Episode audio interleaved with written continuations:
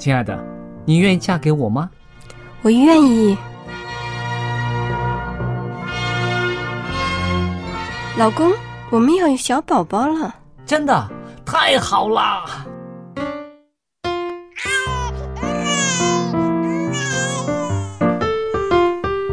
妈妈，妈妈，看我画的画，好看吗？真好看，宝贝画的太棒了，拿去给爸爸看看。爸爸妈妈，我去上大学了，你们都保重身体，我放假就回来。出门在外要注意安全。好好吃饭，天冷了，别忘了多穿衣服。好了好了，别多唠叨。给家里打电话哦。孩子啊，啥时候回来吃饭呐、你爸想你啦。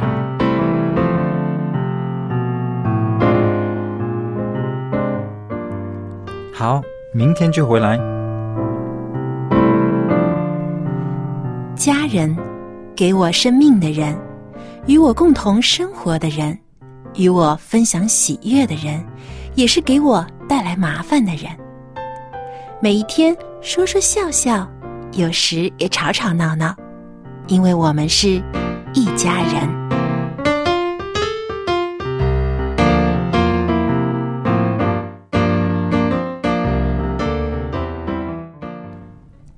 不是一家人，不进一家门。亲爱的听众朋友，欢迎您收听希望福音电台《一家人》节目，我是主持人小杨。听众朋友，大家好，我是佳丽。大家好，我是 Jerry。呃，佳丽姐，佳瑞，哎你们以前读书的时候有没有学过一篇散文，是由啊著名的作家朱自清先生写的，叫做《背影》哦 对，那你买买橘子是不是？对，啊哎，看来就是记得很清楚啊，这个细节。那这个背影是谁的背影？父亲的背影爸爸，对，是说的是爸爸。那么，其实前段时间呢，我又重温了这一篇散文，哦。真的挺感动的。因为呃，朱自清先生他所描述的这一位他的父亲啊，真的是一位非常典型的我们所说的中国式的父亲。是。那么他的形象就是啊，不善于言辞，嗯。啊，跟女儿、跟儿女的沟通啊比较少啊，不会口头上的去表达关心，但是呢，用自己的行动默默的在守护他的孩子，嗯，而且呢，用尽自己的所能去供养，让孩子们能够啊。长大，而且呢，能够有机会出去读书，而且呢，我想很多的这种我们的中国的这个传统的父亲都是这样的样子，所以这篇散文可以感动很多人的心，都让我们想起了自己的父亲。是啊，尤其是啊、稍微年长一点的父亲啊。嗯，那现在的父亲有的很活泼了，把孩子背着扛着的，什么都有。但是你刚刚讲的那个朱自清文章中的父亲呢，确实是很典型的中国式的父亲，用两个字来形容他：内敛。嗯，嗯是不是对，他是所有的喜怒哀乐都是收敛的啊。对，因为好像啊，以前对于父亲的这种啊定位，就觉得你是一家之主，嗯，爸爸嘛。就应该是啊，不苟言笑，很严肃的。我们说严父慈母嘛，对啊，只有这个妈妈是很温柔的啊，很慈祥的，但爸爸呢要表现出严厉的一面。嗯啊，有的时候孩子做的不好啦，就要教育，甚至有的是要棍棒底下出孝子。因为我们小时候看了不少那种啊、传统的粤语长篇呐、就是那个粤语的电影啊。嗯，广东话的电影。对，那里边的那些父亲呐、有的那个一瞪眼呐、那好像全家人就都静下来了。嗯，那这威严呐、威严，那这种父亲我是没有见过了。但是我就在想啊，这样子的父亲呢、他用他的这种啊、态度啦、呃表情啦，然后来维护他的一家之主的这个威严啊，这个权利。同时，他也失去了很多，你想是不是？对，他失去了很多让人家跟他亲近的机会。这个也跟当时的这个环境有关系吧，嗯因为很多那个时代的时候，父亲啊真的是担负了家里的所有的生计他需要出去很辛苦的工作才能供养一家人。那么很多时候那时候呢，又是觉得是男人是呃。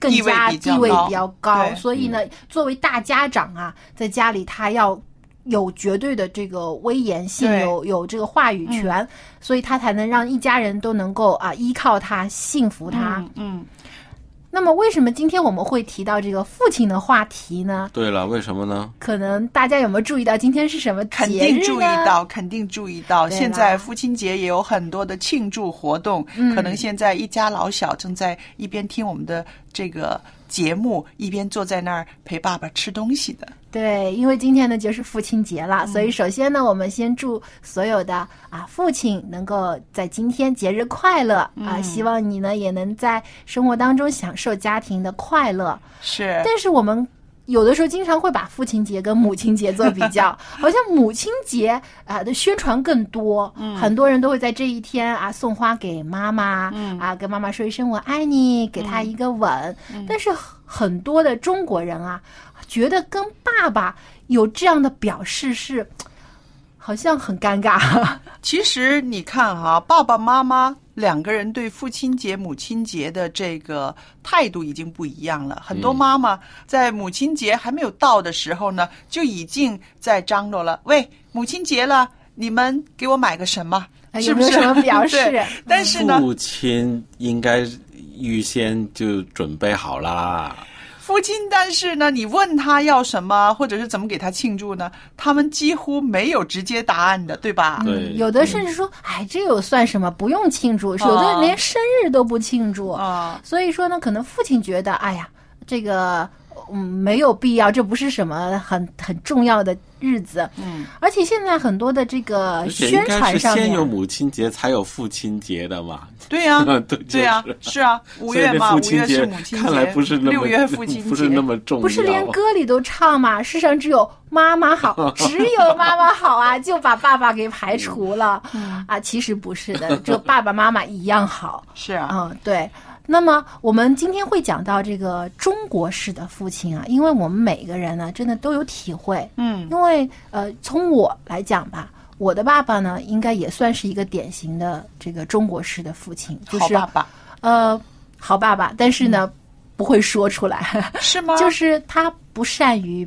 表达嗯。不会用言语讲、啊，我爱你啊，我关心你啊，但是很多时候就是在这个细节上面，在生活当中的点滴，嗯处处都能感受到爸爸在守护我，在维护我。嗯那么给我体会最深呢，就是我想起了小的时候啊，嗯呃，我上学都是我爸爸骑着自行车接送我的。嗯那么特别是下雨天的时候，嗯那个时候啊，没有像现在这个有的雨衣非常的好啊，有嗯裤子啊，有衣服。以前就是一件像那种斗篷一样的是这个长的雨衣。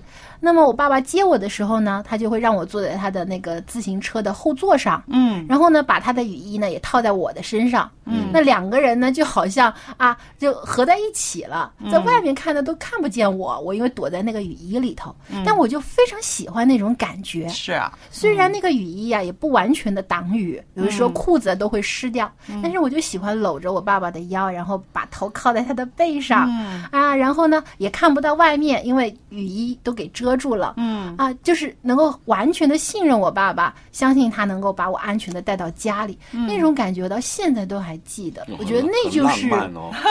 对，那 就是父亲的爱。对对对那我相信这个这种感觉可能会陪伴你一辈子，嗯在你无论是呃有多大困难的时候，想想有这样的一个爸爸哈，你都会觉得就是很安心的，嗯，是吧？其实小的时候真的是觉得，啊、嗯爸爸什么都能做到，无所不能，像个超人一样、啊。家里什么地方呃漏水啦，或者有什么东西坏了，第一时间就是找爸爸。嗯啊，如果自己有什么不懂的地方啊，有一些困难，也会第一个想到，哎，打电话问爸爸。嗯，所以呢，就觉得跟对爸爸的依赖性很强。是。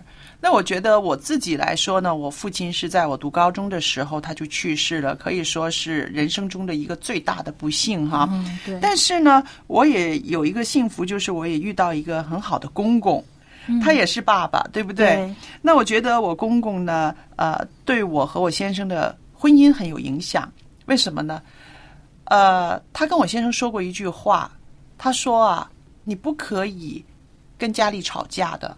哦，哦，他说，那很难做到，经常会跟家人吵架。但是我觉得他很他很厉害，他就说，呃呃，你这个媳妇儿啊，千里迢迢为了你啊，跑到这儿来跟你结婚，嗯所以错，有什么事发生，你不要跟他吵架，因为这里只有他一个人。你跟他吵架的话，他会特别的难过。嗯，哇，我觉得好棒啊！哈，你真的是遇到了一个好公公。对，那我就想这个呃，这个爸爸的话呢，我觉得他给他的儿子呢，呃，一个非常好的一个提醒。那他的这种爱呢，呃，当我知道之后呢，我也会觉得，呃，我一辈子都会感激他。如果我们夫妻关系呃有今天这么好的一个呃一个结果的话，其实公公的这句话是起了不少作用的。我觉得是的啊，嗯嗯，那那 Jerry 呢？嗯你自己就是一个爸爸呀。哦，对啊，我这个是现代的中国式爸爸。怎么说 就是跟以前有点不一样了。哦我我觉得现在的爸爸跟以前的真的不一样呃。哪些地方改变了呢？我看了啊，以前的刚才我们都说，以前的爸爸都是比较内敛的嘛，嗯就是不善于表达的而且呢，家家里边有什么活动啊，你都看不见爸爸的。哦爸爸一般都要上班，或者是出去了。出差啊我我有我的我太太她爸爸以前呢是更是就是他是呃船员呐、嗯，海员那海员呐、嗯他要要他要出海就要出海，一出去就几个月、三个月、四个月的不嗯不回家。那现在呢？你看，我看那些呃，这个社交媒体上边，嗯，你经常会看到爸爸带着儿子带带着孩子出出去玩的。是啊，嗯，对，以前是不会看到这个。就现在的一些的这个啊综艺节目啊，也是提倡啊鼓励爸爸多跟孩子接触相处。因为啊，大家很喜欢看嘛，觉得爸爸对小孩儿啊，好像是有的时候真的不知道应该怎么样教啊，不像妈妈那么在对不对？对，不像妈妈这么在在行。然后大家很想看他们之间的互动、啊，所以也有这个一个影响，就是，嗯，爸爸现在如果能露脸出来了，嗯可能对这个家庭啊，或者这对这个儿女啊，他们这个感觉啊会好一点。是对，特别是对孩子，嗯，因为我上次就看到了有一个呃视频是妈妈拍的，嗯，他就跟他的孩子说：“我要一个个很大的惊喜给你。”嗯然后他儿子就想是什么呀？你要给我礼物吗？要帮我买我最想要的游戏机吗？结果当他说这句话的时候呢，他的爸爸就在后面一下抱住了他。原来呢，他爸爸呢就是在外出差已经有一年多了，因为工作的需要，他在外地没有办法回来。结果他爸他的儿子啊就当场流泪了，就抱着他的爸爸。就就闷声在那儿哭，因为太想念他爸爸了。嗯他甚至说，他说他不敢想这个惊喜是他爸爸回来。哎呦，所以我觉得真的如果呃每个孩子都希望自己的父母都在自己成长的过程当中有他们的陪伴，嗯，但有的时候真的是条件上不允许。有些父亲为了一家人的这个呃生活，为了经济，嗯不得不啊、离开家，离开自己的孩子，去别的地方呃求生谋嗯工作。但是我相信他们的对孩子的爱其实并没有少，对，很多时候怀着一种内疚感。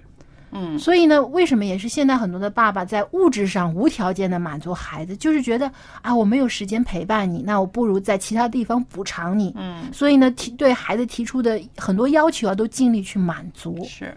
嗯，那我觉得其实呃，我觉得对现代爸爸也好，或者是对以前的我们的这个所谓的中国式的父亲也好，我觉得他们很多好爸爸对家里面的那种承担呢，真的是没话说，没得挑了啊。对，但是有一点呢，我觉得两代人也好，三代人也好，做父亲的都应该学习的就是沟通的技巧，嗯、没错，是不是？真的我们看到是要学习沟对通。，我们看看啊，很多孩子有什么事情的时候，就先去找妈妈，要跟妈妈说。然后呢，爸爸呢，其实心里面也是很想说的，很想参与的，可是好像不知从何说起，又不知道怎么样去表达自己的情绪、情感、自己的意见。那其实我觉得这些呢，都是可以学的。那我也要说一个公道的话，为什么我们的父亲们都不会表达呢？那么内敛呢？其实是跟中国的这种教育男孩子的方式有关系的。嗯啊，对从小就说男孩子不要哭，男孩子不要多嘴。就说男儿是呃有泪不轻弹，是啊，还有呢，男孩子呢不应该是扭扭捏捏的，不应该是这么样黏着妈妈的。其实我觉得这些所谓的这个对男孩子的要求教育呢，就造成了很多男生长大之后啊、做了父亲，真的不知道怎么样去表达自己的情感，对尤其是呃让他们觉得。不知道从何说起啊，嗯那个是一个难度来的。就像是他们表达情感的这扇门已经很小的时候就已被关闭了。他们觉得男生应该有什么情绪，就是啊、放在自己的心里就好了，不要发泄出来，或者用其他的方式。所以就会为什么有些父亲啊就很严厉，看到孩子呃如果没有达到他的期望的话呢？啊，就会生气啊，甚至动手打孩子啊。其实一方面也是因为他自己所受到的教育就是这样，是觉得呢就应该是棍棒底下出孝子、嗯啊，就是用打用骂这样方式呢才能让孩子学好。嗯但是往往呢会适得其反。为什么很多孩子害怕自己的父亲？嗯，也是这个原因之一。对对，怕也这就是怕他打，对，我想很多的特别男孩子，对而且有的呃，这个父亲对于女儿和儿子的这个对待的态度也不一样。是啊，对女儿呢，可能就有的时候会温和一些，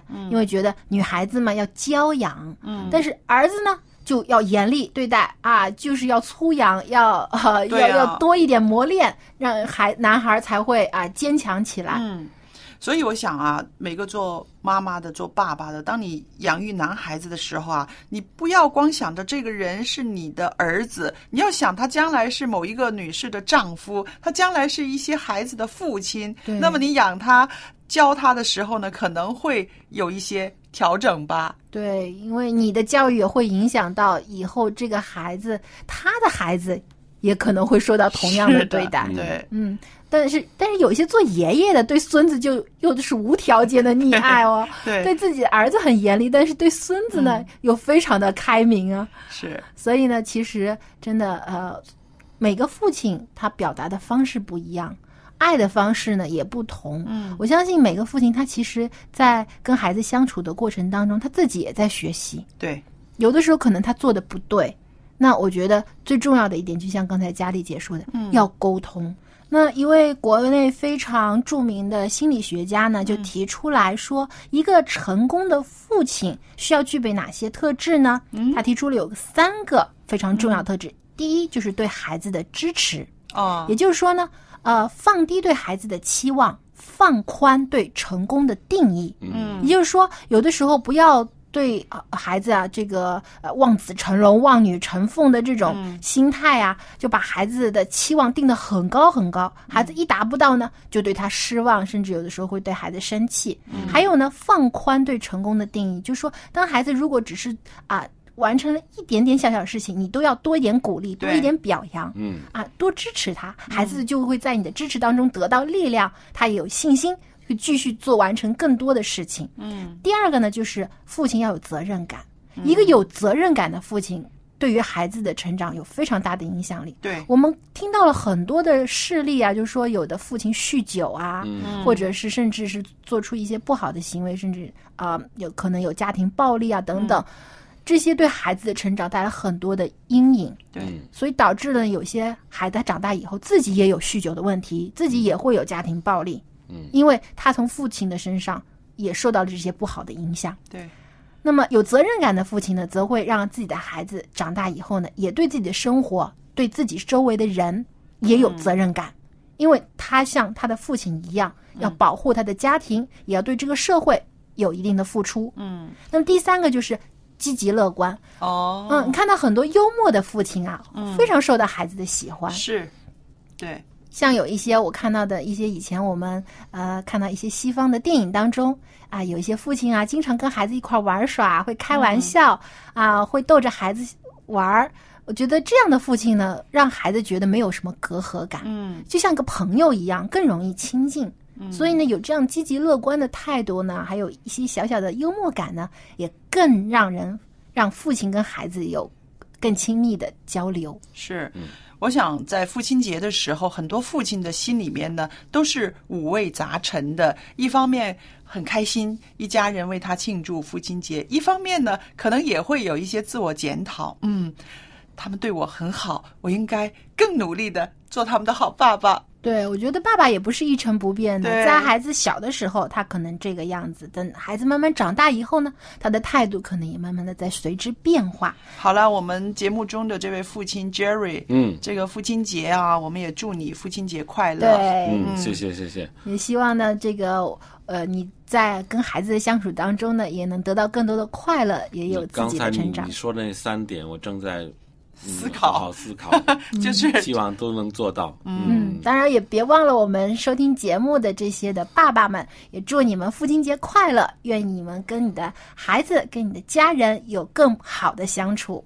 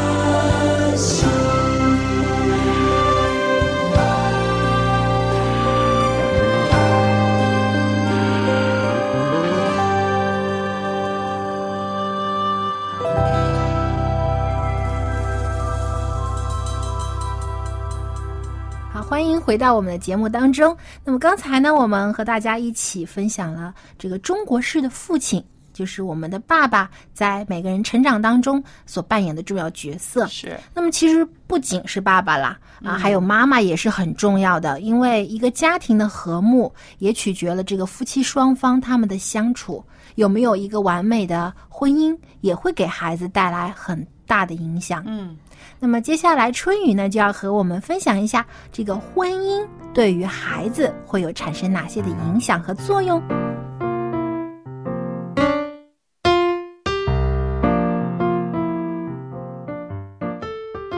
各位亲爱的听众朋友，非常的欢迎您能够来到亲子专题的时间，我是主持人春雨，正在这里恭候着您的光临。各位做父母的朋友，不知道您是否读过一本绘画书？这个书的名字很有趣，叫做《鳄鱼爱上长颈鹿》。这本带着图画的书籍。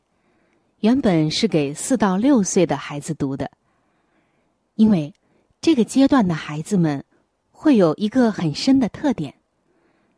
不知道做父母的朋友是否知道呢？什么样的特点呢？就是四到六岁的孩子很多都会经历一段婚姻敏感期，也就是说，这个年龄阶段的孩子会对婚姻关系产生兴趣。所以，做父母的可以趁机给孩子种下对婚姻的美好向往，但不是童话故事里的那种理想的无忧无虑的幸福，而是真实的。婚姻当中有挑战，有挣扎，但是在上帝的爱里，可以一起来面对，并且胜过。因为上帝说：“我的恩典够你们用的。”我们先来看这本绘画书都讲了什么。在这个绘画书上，以图画和文字的形式向我们讲述了这样一个有趣的故事。故事的主人公是长颈鹿和鳄鱼。我们来看看这两个看起来根本不会走在一起的动物，怎么会相爱，又怎么生活呢？长颈鹿非常的高大。那鳄鱼呢？我们知道，它相比来讲啊，就显得很矮小了。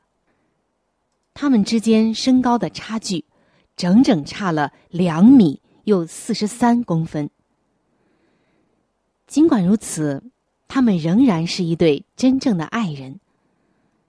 当然，真心相爱的人，都希望有一个房子，这样他们才能够生活在一起。于是。他们搬到了城市的边缘，搬进了鳄鱼的小房子。不过那儿并不理想，一点都不理想。长颈鹿走到哪儿都会撞到头。当他睡觉的时候，只要延展一下身体，就完全看不到鳄鱼了。而当他想要坐得舒服一点的时候，同样的事情又发生了。鳄鱼先生说：“那要不我们搬到你家去，住大房子总比住小房子要好得多吧？”于是，他们为了爱情，就搬到了城市的另一边儿，搬进了长颈鹿的大房子。但是住在那里，困难也是非常多的。由于房屋和家具的尺寸。都是根据长颈鹿的大小和身高设计的，所以鳄鱼先生没有办法在桌子的旁边吃东西，他需要一把高高的椅子。于是他们改用了一张比较矮的桌子，但是那又不适合长颈鹿小姐。可以看到，长颈鹿小姐家的楼梯对于鳄鱼先生来说。也实在是太高了，想要开一下门都显得很困难。而最让鳄鱼先生烦恼的就是，每一次上厕所的时候，都像耍杂技一样，危险又紧张。唉，总之啊，他们在一起生活的困难越来越多了。再这样继续下去，他们都不能够忍受这一切了。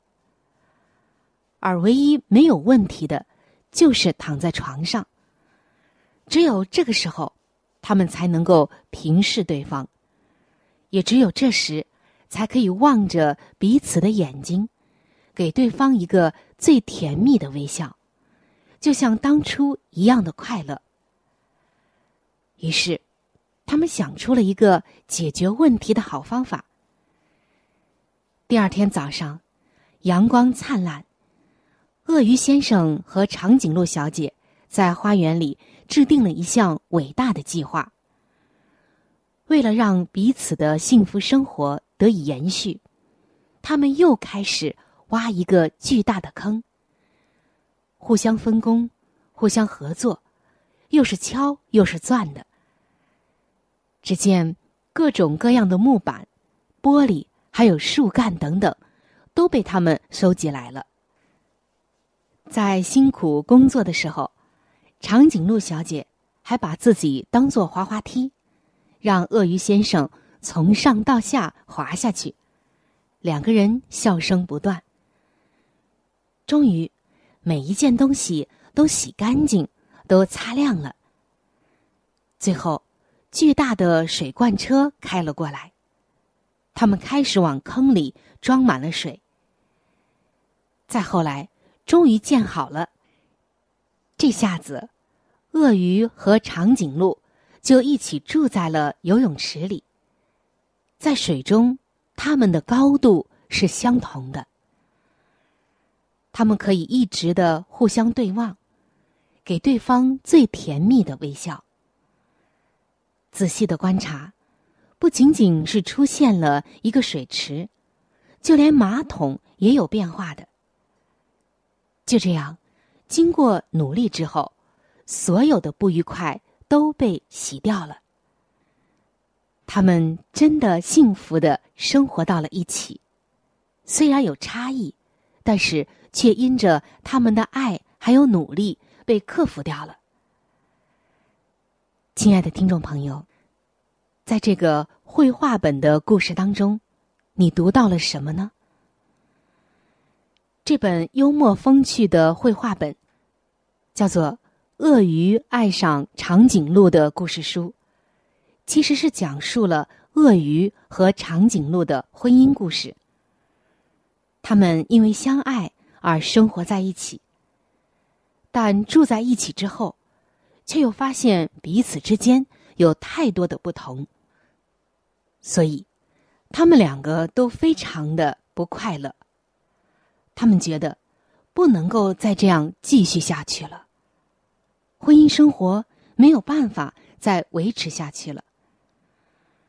做父母的朋友们，今天把这样的故事搬到我们的现实生活中，这样的两个人。大概也是要离婚的，但是鳄鱼和长颈鹿却没有分手，因为他们一起想了一个好办法，解决了那些在生活中遇到的各种难题，就幸福的生活在一起了。今天大多数的夫妻，当初是确定另一半是自己的理想伴侣，才携手步入婚姻的。只是走着走着，就淹没在了柴米油盐的生活中，淡忘了最初为什么要在一起。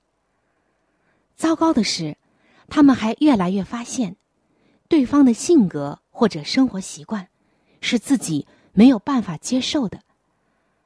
于是，两个人之间的距离渐行渐远。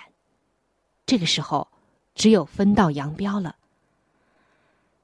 很多时候，人们一开始都试着去委曲求全，但这并不是最好的办法。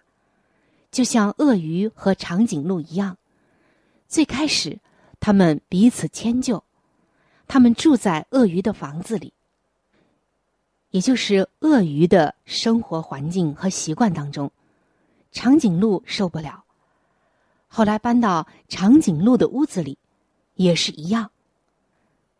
他们都不能够忍受这一切。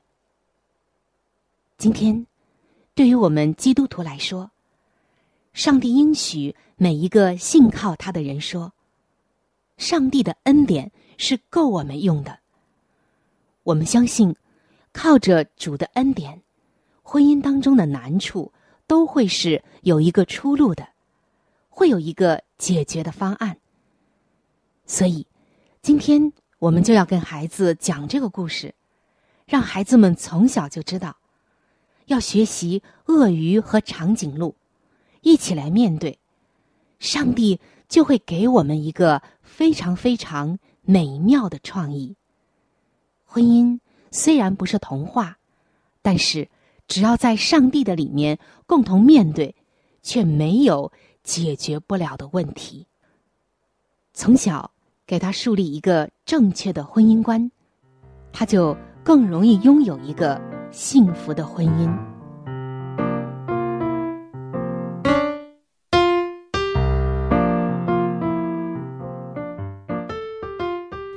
非常感谢春雨的分享。不过他刚才分享的是一个童话故事啊，挺有意思的啊。呃，在真实世界当中，当然动物界里，鳄鱼呃唯一爱上长颈鹿的时候是想吃它的时候，可能是、啊、对。不过现在当然也有一些比较奇特的这个就是。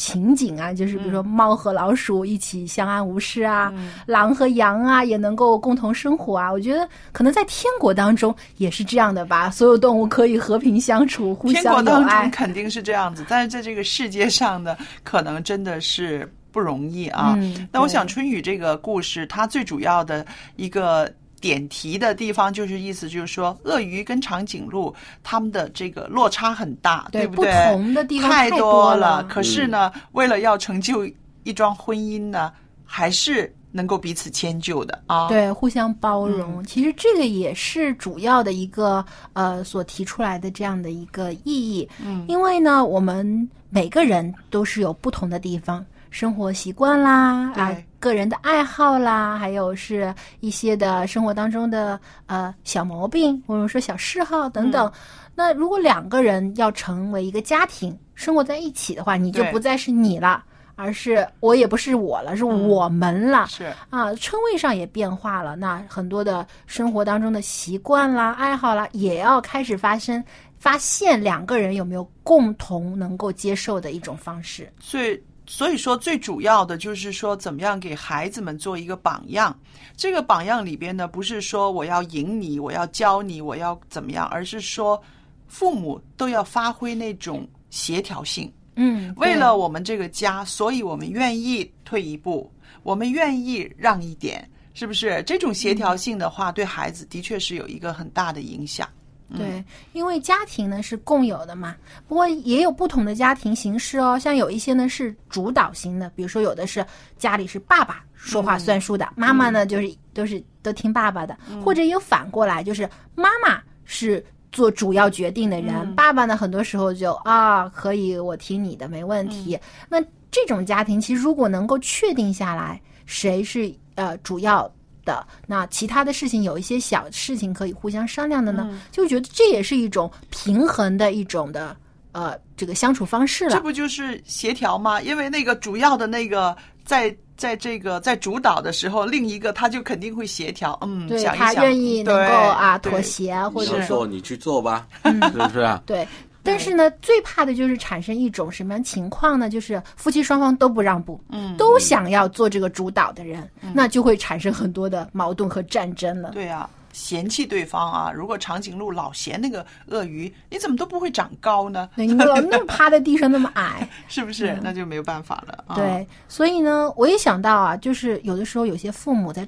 争吵的时候啊，不会避着孩子，嗯，就当着孩子的面互相指责对方的缺点，嗯，我觉得这个其实，在孩子的幼小心灵当中也会留下一些不好的影响，嗯，因为在孩子的角度来看，他觉得自己的父母都是很好的，嗯。都有很多他想要学习或者觉得他嗯很喜欢的地方，但是如果呃夫妻双方吵架的时候，把对方的缺点都说出来。啊，甚至有一些用一些比较啊不好听的恶毒的话语去说对方的话，嗯我觉得孩子也受很大的冲击。是，其实在家里面，夫妻争吵不可能避免的，对不对？嗯、对。争吵之后呢，要善后。我自己觉得呢，嗯、是要要善后和好。对，你要和好，还要跟家里面的小孩儿，甚至有的时候有老人嘛，你也跟老人也要解释一下。那我们是为这件事呃争论，可是。我们还会过下去的。对，我们还是爱着彼此的，没有说成为敌人啊。对，然后那个让他们放心，我觉得这个是一个善后。对，啊真的是因为呃，我就想起我小的时候也有见过我爸爸妈妈吵架，那我当时的心态就非常的不知所措，嗯，真的不知道应该怎么办，我就一个劲在旁边哭，嗯，因为我不知道我是应该上去呃呃这个帮妈妈呢，还是帮爸爸对，也不敢我应该 做什么事才能让他们停止争吵？甚至有的时候，我觉得是不是我的错才会让爸爸妈妈吵架呢？嗯我觉得这个想法很多的孩子都会有。对他总会觉得父母争吵可能是因为自己，对。那就会使他们的幼小的心灵受到很大伤害。以我刚刚为什么说我会有一个善后，告诉他们我们还会过下去的啊，你不要担心呢。其实就是很多小孩儿啊，他们害怕爸爸妈妈一吵架，他就想到他们会不会分开，对啊他们会不会离婚，会不会没有人要我，你知道吗？所以呢，现在很多的这个电视剧也是这样演的啊，很多孩子看了之后也会有所以我这样的担觉得，呃，这个是跟小孩交代一声的话，让他们安心是应该有必要的啊。嗯，最主要的呢，还是有出现问题，要用正确的方式去商量、去解决，不要只是一味的争吵或者是呃指责对方。我觉得这样并不能解决问题，反而会激化问题。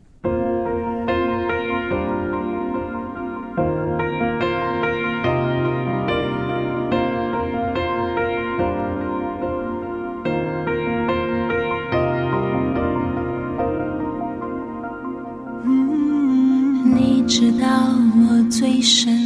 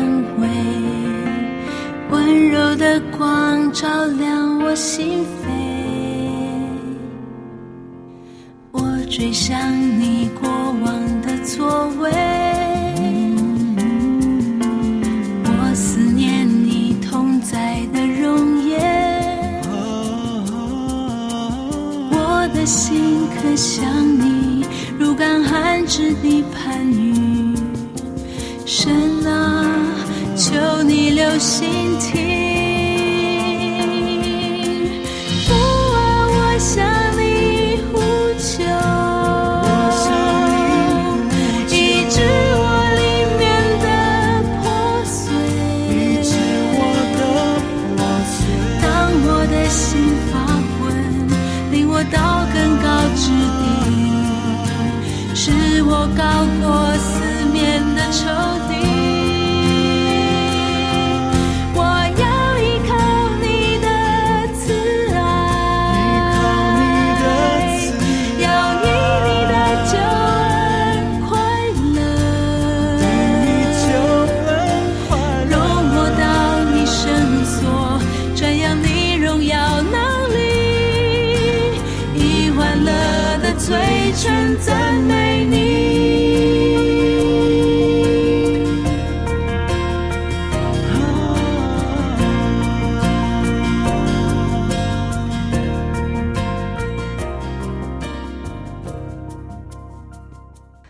下来呢，又到了家有一老如有一宝的环节了。那我刚刚悄悄的问了一下蔡博士，他说啊，今天的话题是跟人的腿有关系的。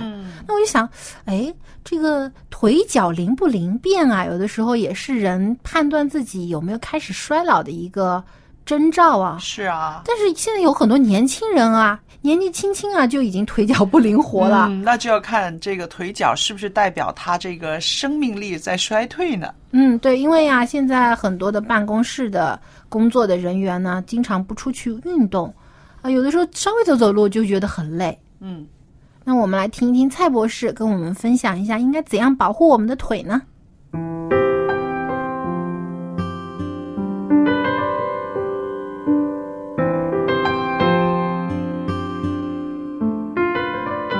蔡博士您好，您好，那今天呢，又是父亲节了啊。我们上一次母亲节的时候呢，我们谈到了呃，怎么样让妈妈有一个好的保养。对，今天呢，我们父亲节的时候呢，我们说说什么呢？我就想到啊，很多老爸爸们呢已经退休了，嗯，退休的时候呢，哇，时间都是自己的了。很多人忙碌了一辈子，现在退休了呢，就坐在家里看看报纸啊，啊，有的人呢啊，开开电脑，甚至有的呢坐在那儿看电视，对，觉得我终于可以歇下来了。那这种心态其实不光是一个啊不积极的心态，对身体的健康也很有害，是不是？对呀、从哪里开始对他的身体是不利的呢？我们最初都讲到有一句怎样的俗语，不是讲吗？嗯，树老根先枯，人老了腿先衰。哦，就是这种不动啊，坐着啊，然后我们的腿呢就先衰弱了。你晓得吗？我们的腿部还有我们的大脑啊，嗯这个指令的准确性，还有这个传导的速度了，嗯，都有所下降。哦，为什么这个有所下降呢？其实很简单，腿走不动了，心脏可能也出现问题的。嗯，所以我们看到，千万就不以为腿不灵光是一个局部性的问题，嗯腿不好可能会出现心肌梗塞啊、中风等严重的疾病。哇，那这个真的是要特别的关注了。我也看过一句话是这样说，他说人变老的第一个信号就是从腿开始的。对，因为腿脚了没有原先的方便了，嗯。其实真的这个就是衰老的最早最早的特征。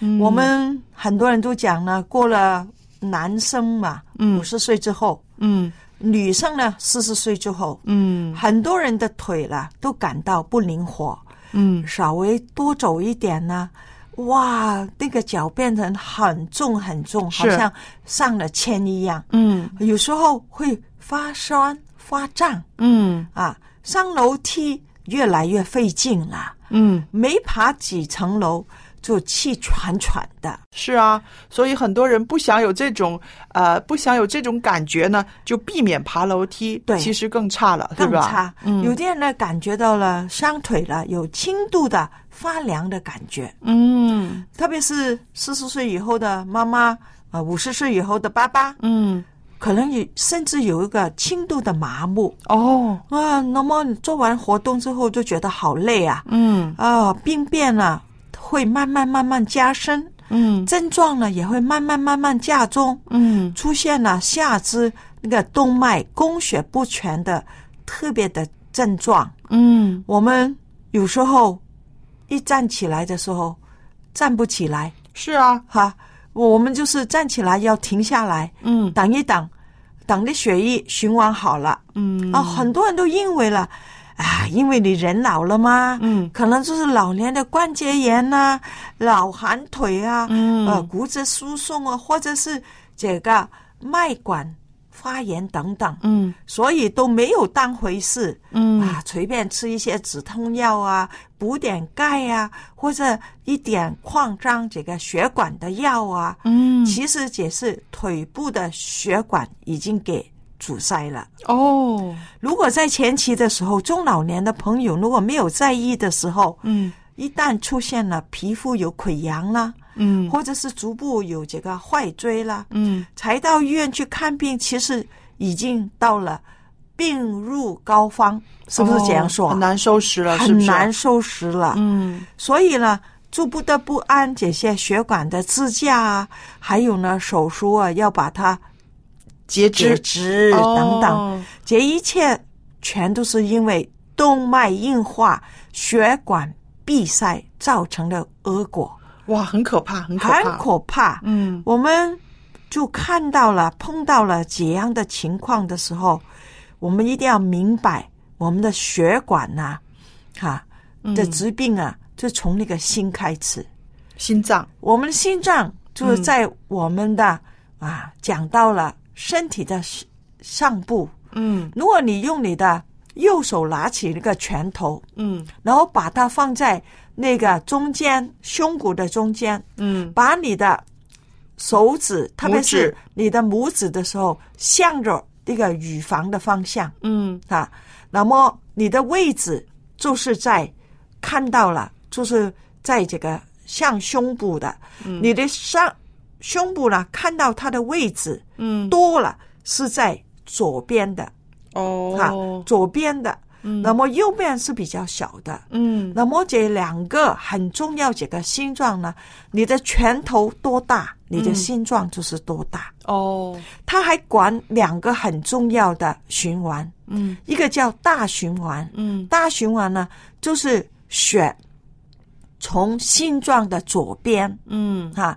把那些带氧的血循环到我们的大血管，嗯，那么大动脉、动脉，然后静脉，就到嗯那个大静脉，再回到右边的心房。嗯。那么我们另外一个呢，当我们心脏一收缩的时候，那个小循环呢，嗯。就是那些血从右边的心脏嗯。去到肺部，嗯。来交换这个氧气，嗯，把那个二氧化碳排出去，然后呢，这个氧呢，嗯就来到我们的心脏。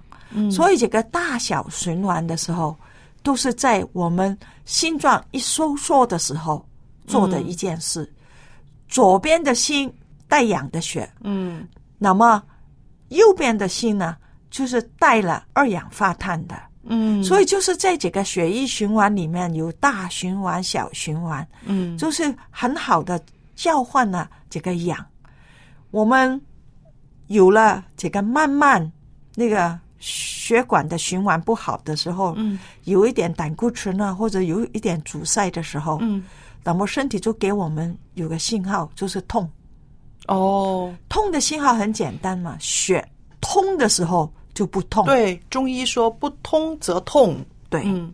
所以你就看到了为什么我们的腿不好，嗯腿不好就是血液循环慢嘛。嗯，为什么腿会麻了？也是血液循环慢嘛。嗯因为在血液循环里面，我们的动脉啊，嗯我们的大那些血管，它是靠心脏推动的嘛。对，每一次你心一跳一收缩，嗯呼嘘，嗯它就出去推动。嗯但是到了静脉的时候，那些血回归到心脏的时候，嗯靠什么了？就是靠肌肉的压缩。嗯那个肌肉的压压缩的时候，就要靠锻炼。嗯特别我们年纪大的时候，男生过了五十岁，嗯，我们肌肉也慢慢慢慢的流失。是，那么流失了之后，你肌肉本身已经小了，嗯还有那个脂肪慢慢慢增加的时候，那么对我们的血液回到我们的心脏嗯没有好处。嗯，所以为什么我们就讲呢？年纪越大的时候，最好身体比较瘦一点，对比重的好对啊。还要去锻炼的时候，是保留嗯我们的肌肉。是，如果肌肉的保留的好的时候了，嗯那么对我们这个整个血液的循环都有好处。嗯如果某一个地方血管是有了阻塞了，嗯如果到脑里面我们有脑梗，嗯是吗？到心脏的时候就想心梗，嗯。如果到了肾脏的时候，我们说肾衰竭。对。如，果到了眼睛的时候，很多时候那些人都讲了糖尿上眼，其实嗯。就是那个血管给那些胆固醇、脂堵塞。了，肪堵塞了。嗯。堵塞了之后失明啊，嗯。所以它不是两个眼睛一下的，所以先一个，然后再来一个，这样慢慢的。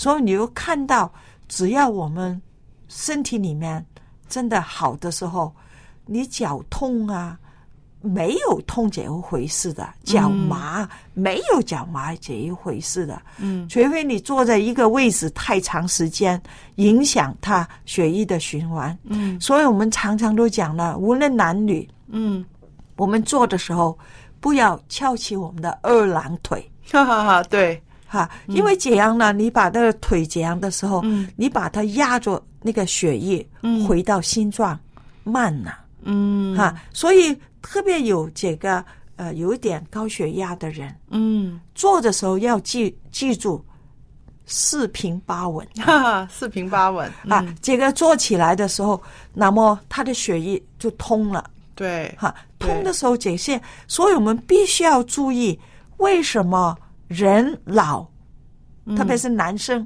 嗯。哈，父亲节我们所有的爸爸们，嗯。第一个现象是腿没有力，嗯。腿麻，嗯。或者上楼梯力不从心。哦。啊，这个也跟我们的生活习惯有一定的关系。比如说，年轻的时候抽烟，哦，你晓得我们中国人呐、嗯。哈，男生百分之二十五以上的抽烟的情况，哦，哇，这个情况好厉害啊！在中国有百分之二十十五以上。以上的男生嗯在抽男生的烟，在抽烟，嗯。所以我们这个每抽一支烟的时候，嗯。它就是可以把我们的寿命缩短，嗯，减短了，减短五到八分钟。哇，一支烟啊，一支烟，小树怕长计啊！对，你算算，你到现在啊，过年到现在，你抽了多少支烟？嗯，你然后把它乘五或者乘八分钟，你看你已经不见了多少？是，但是我们呢，做锻炼的时候了，嗯啊，那个就是美国的护士的呃呃研究出来的。嗯如果你做六十分钟的运动锻炼的话，嗯这个是带氧的运动，比如说你做了一个小时要出汗的、心跳增加的、嗯带氧的运动的，那么你也可以增加六十分钟的寿命。哇，所以呢，我们常常都讲了，为什么如果你不想死的时候了，你就要动，嗯，哈哈，活动活动嘛，要活就要动。很好，活动要活就要动，所以收音机旁边的爸爸们，在这个父亲节的时候，你表现最爱家人的一个方法，就是要动起来喽。还有呢，不可以抽烟，不可以喝酒，这些坏习惯，一定如果到了今天你还有这个习惯的时候，我真的希望你在这个父亲节里面把它戒除了。好极了。